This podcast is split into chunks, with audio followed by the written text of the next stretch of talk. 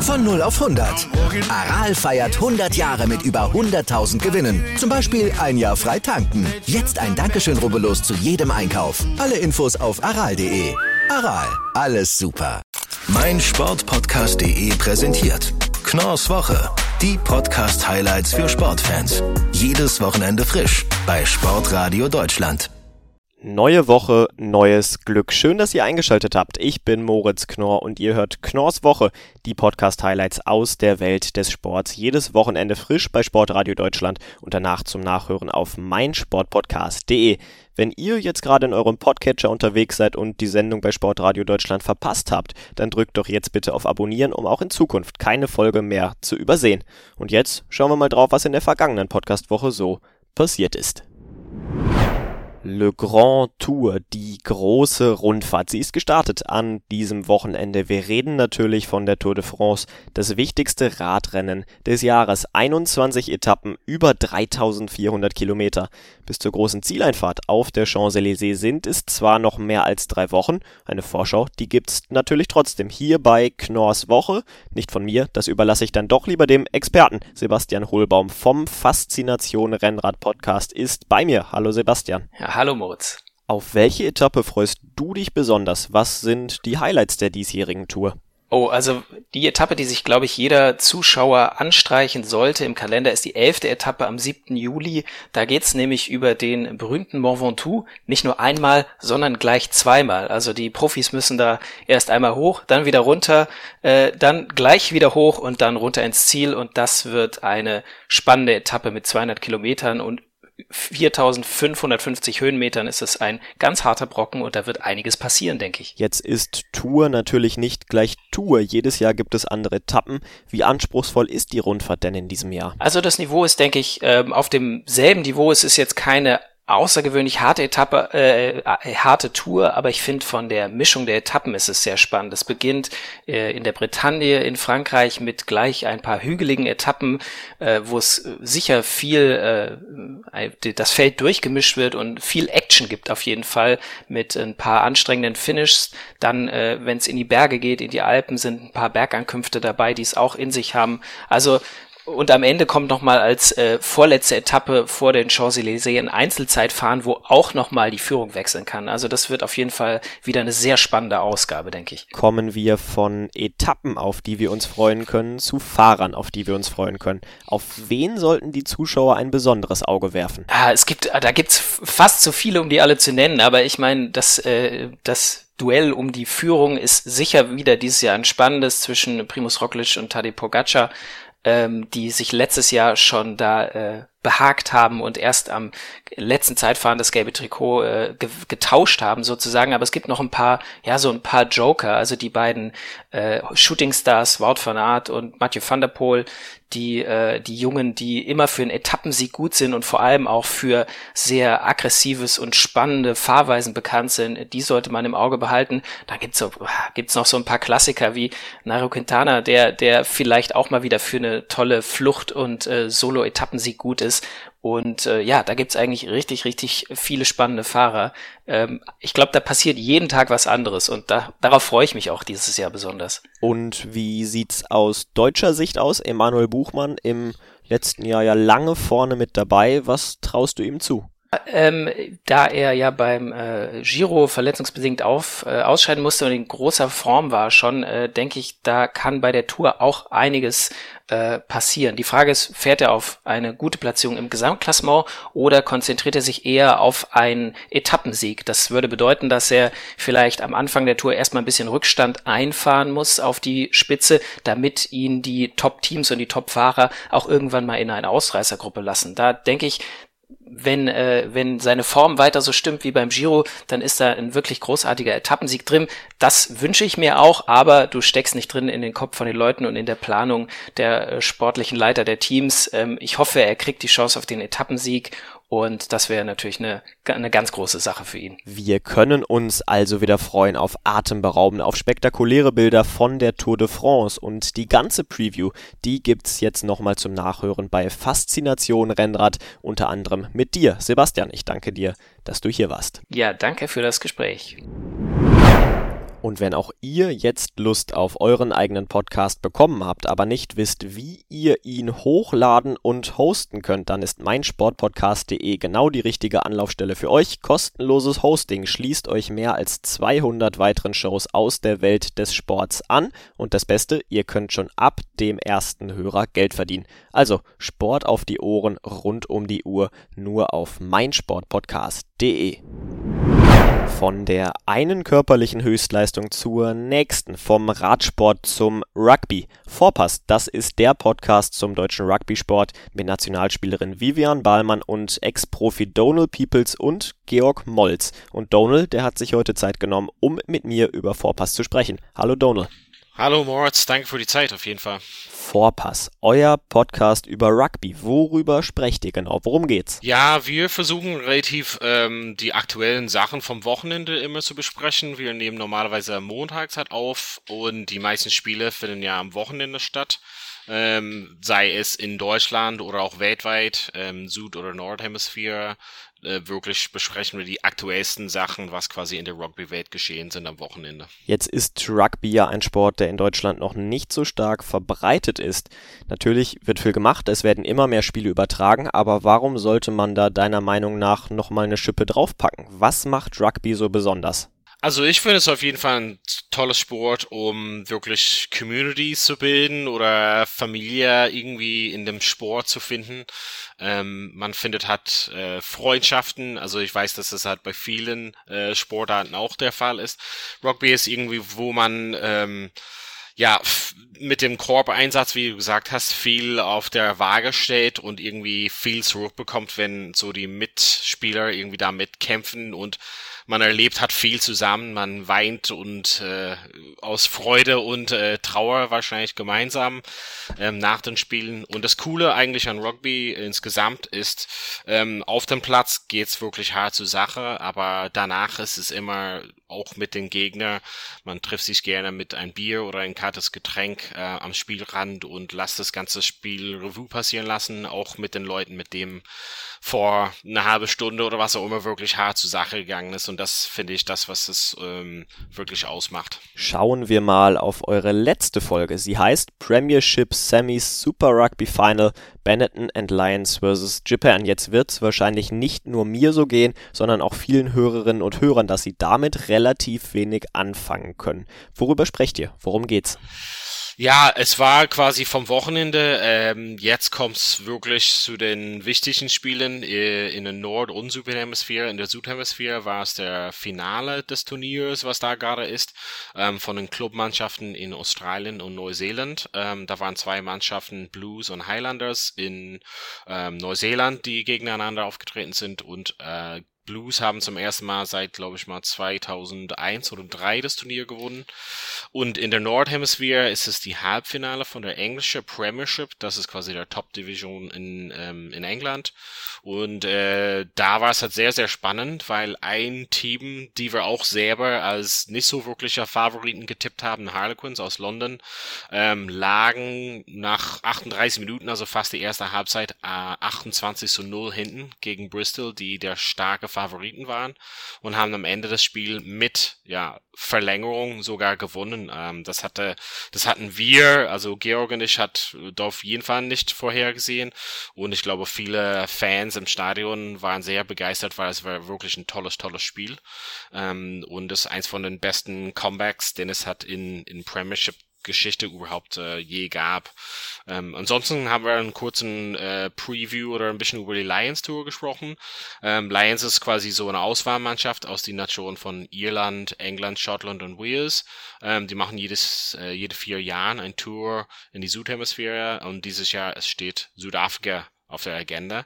Und äh, das geht am Wochenende auch los äh, mit der Vorbereitung. Da haben wir ein bisschen da ein Preview dafür auch äh, gehabt. Und wie diese Spiele ausgegangen sind, über die ihr in eurer Preview gesprochen habt, das erfahrt ihr dann in der nächsten Woche bei Vorpass, dem Rugby-Podcast auf meinsportpodcast.de. Ich danke dir, dass du bei mir warst. Ja, vielen lieben Dank. Und bevor wir gleich auf die kommende Woche blicken, da gehen wir einmal ganz kurz in die Pause. Bis gleich.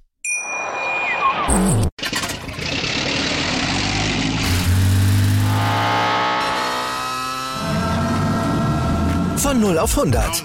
Aral feiert 100 Jahre mit über 100.000 Gewinnen. Zum Beispiel ein Jahr frei tanken. Jetzt ein Dankeschön, rubbellos zu jedem Einkauf. Alle Infos auf aral.de. Aral, alles super.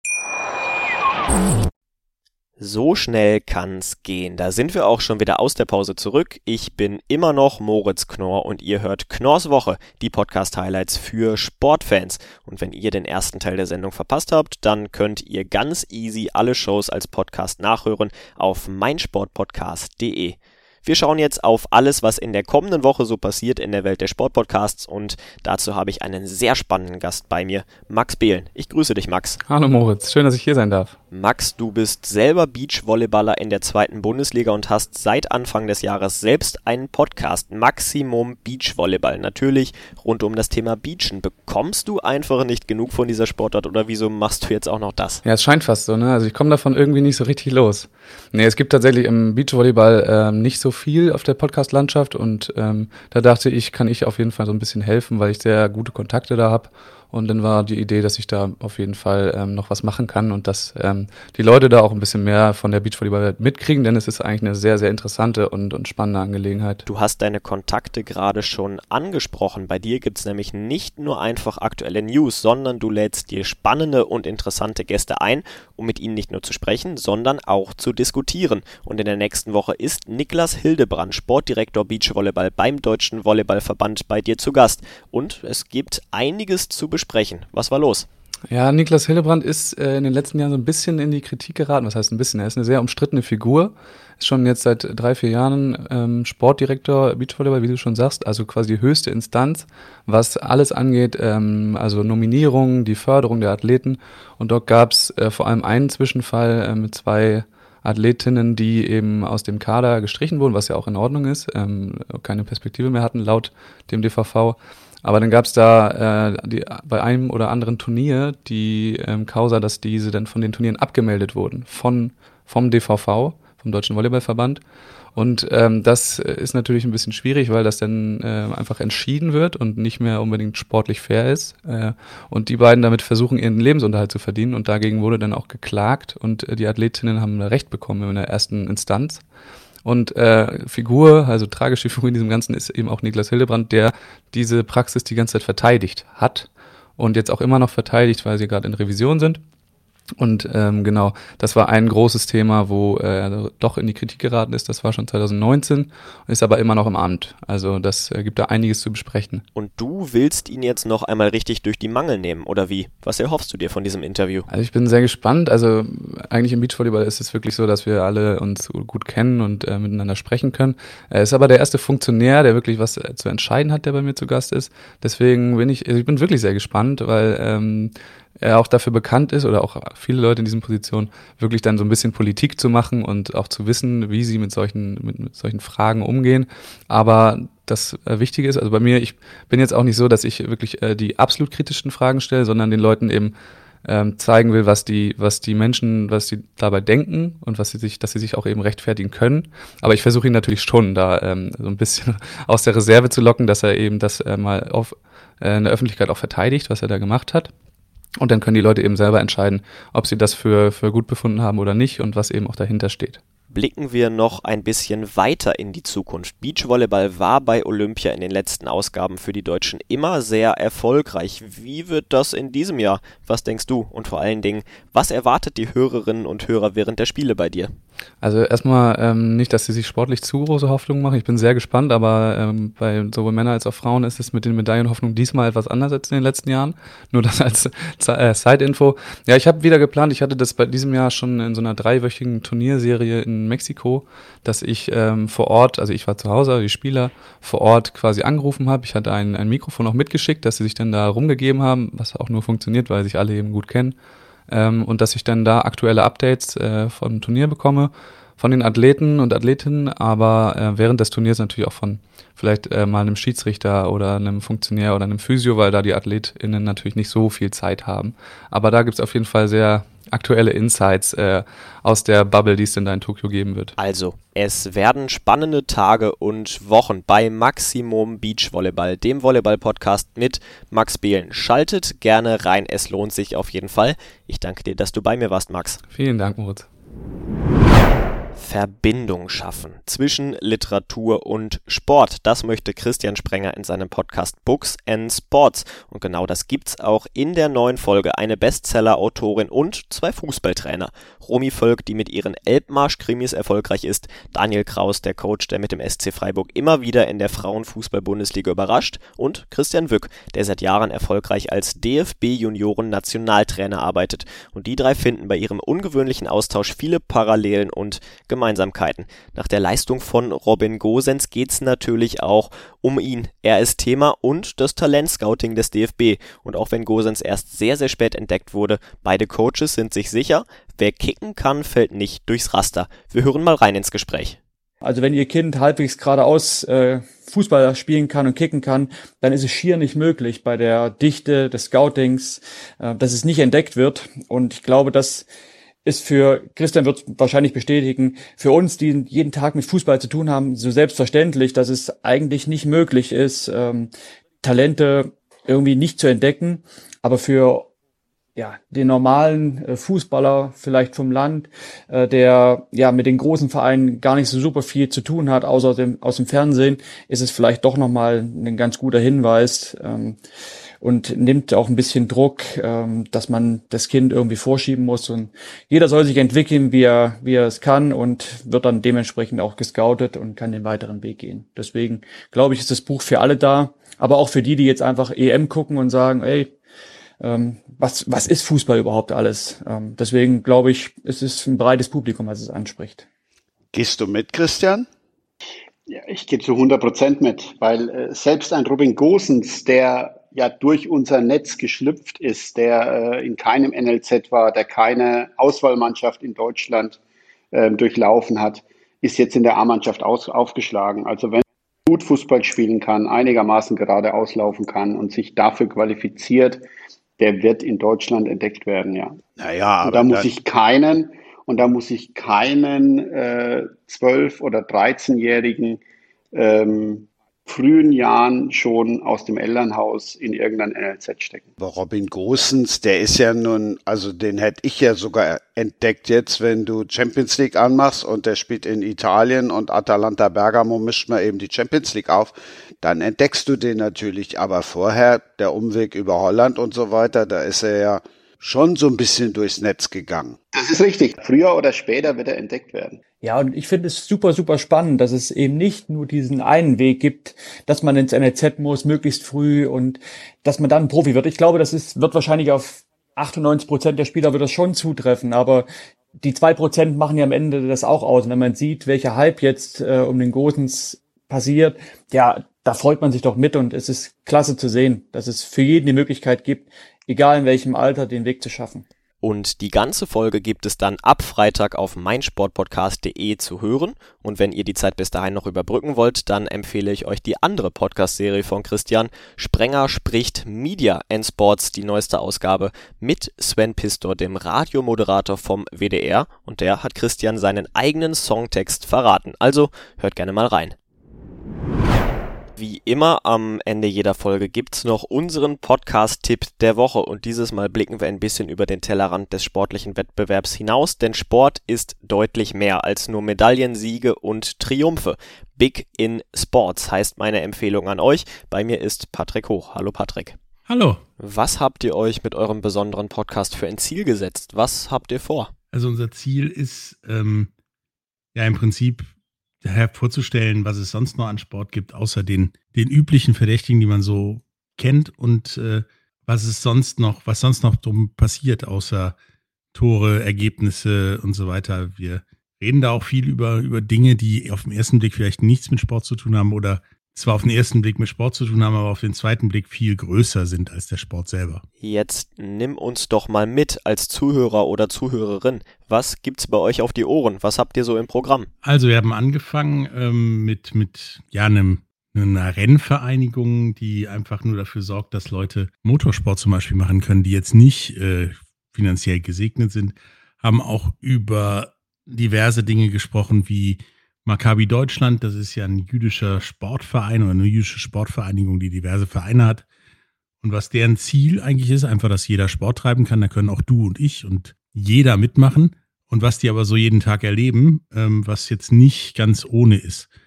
Oder ähm, was zum Beispiel diverse Dienstleister bringen, um Vereinen ja bei der Finanzierung von Projekten und so weiter zu helfen. Oder was denn noch so ansteht, von dem viele Leute nicht wissen, was, was es ist, wann das ist und so weiter, wie zum Beispiel die Invictus Games, die kommen ja ähm, 2023 äh, nach Düsseldorf.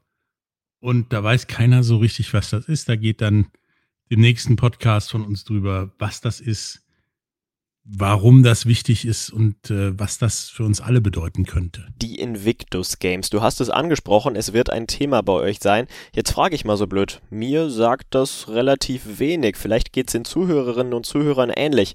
Was sind die Invictus Games? Tatsächlich ist das komischerweise ein Thema, was so keiner auf dem äh, Bildschirm hat. Es ist im Prinzip eine Art ja, Sportveranstaltung in, in Richtung Olympischer Spiele, aber wirklich nur in Richtung Olympischer Spiele über oder für Veteranen, die ja kriegsversiert sind, die posttraumatische Belastungsstörungen haben, denen Gliedmaßen fehlen oder die behindert sind durch ihre Verletzung.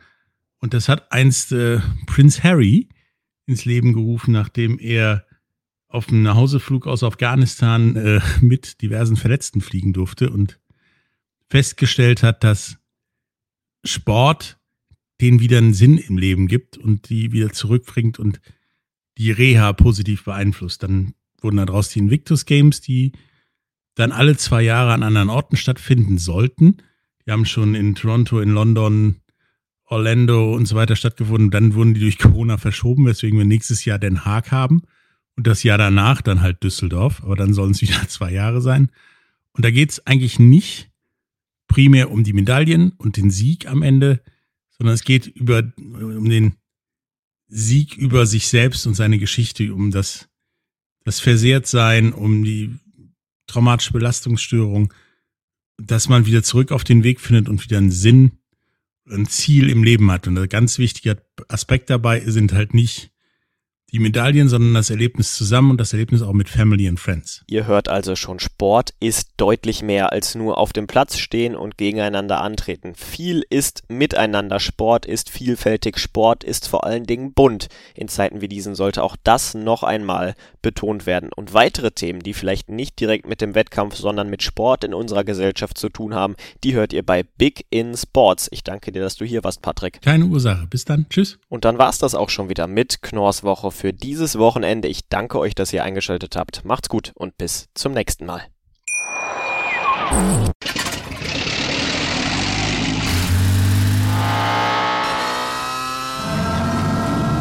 Von 0 auf 100.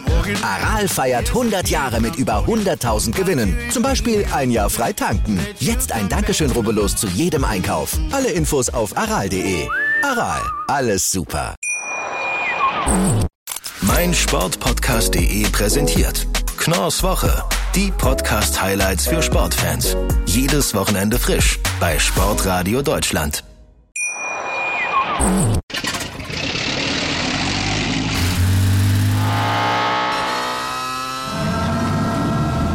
Von 0 auf 100. Aral feiert 100 Jahre mit über 100.000 Gewinnen. Zum Beispiel ein Jahr frei tanken. Jetzt ein Dankeschön, rubbellos zu jedem Einkauf. Alle Infos auf aral.de. Aral, alles super.